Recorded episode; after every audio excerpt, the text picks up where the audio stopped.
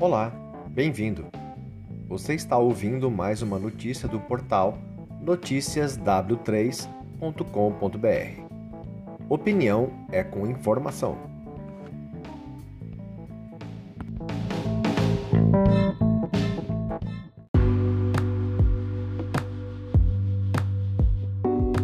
O Tribunal de Contas de São Paulo pediu que o governo do estado explique quais foram os critérios para a distribuição da vacina Coronavac nos municípios e nos hospitais vinculados diretamente ao governo estadual, os chamados hospitais das clínicas.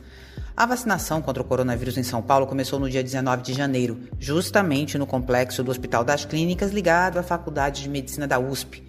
Segundo as notas da própria Secretaria de Saúde do Estado, divulgadas à época, o complexo recebeu 30 mil doses de Coronavac e entre as pessoas que foram vacinadas estavam alunos de pós-graduação que não trabalham na assistência a pacientes, professores em home office, funcionários de áreas administrativas e até voluntários do hospital que foram escolhidos por meio de sorteio.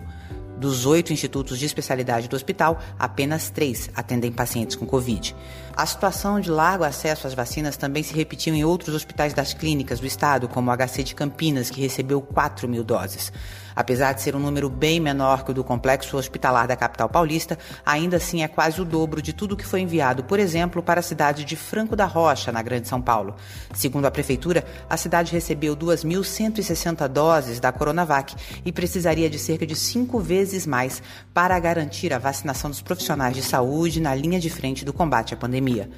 O Tribunal de Contas também pediu que o governo de João Dória, do PSDB, explique quais medidas foram tomadas para evitar desvios de vacinas e o que vai ser feito para responsabilizar as pessoas que não obedeceram os critérios de prioridade para receber a vacina. O governo do estado tem um prazo de cinco dias úteis para enviar os esclarecimentos. A determinação do Tribunal de Contas foi publicada no Diário Oficial do Estado dessa quarta-feira. Da Rádio Nacional em São Paulo, Eliane Gonçalves.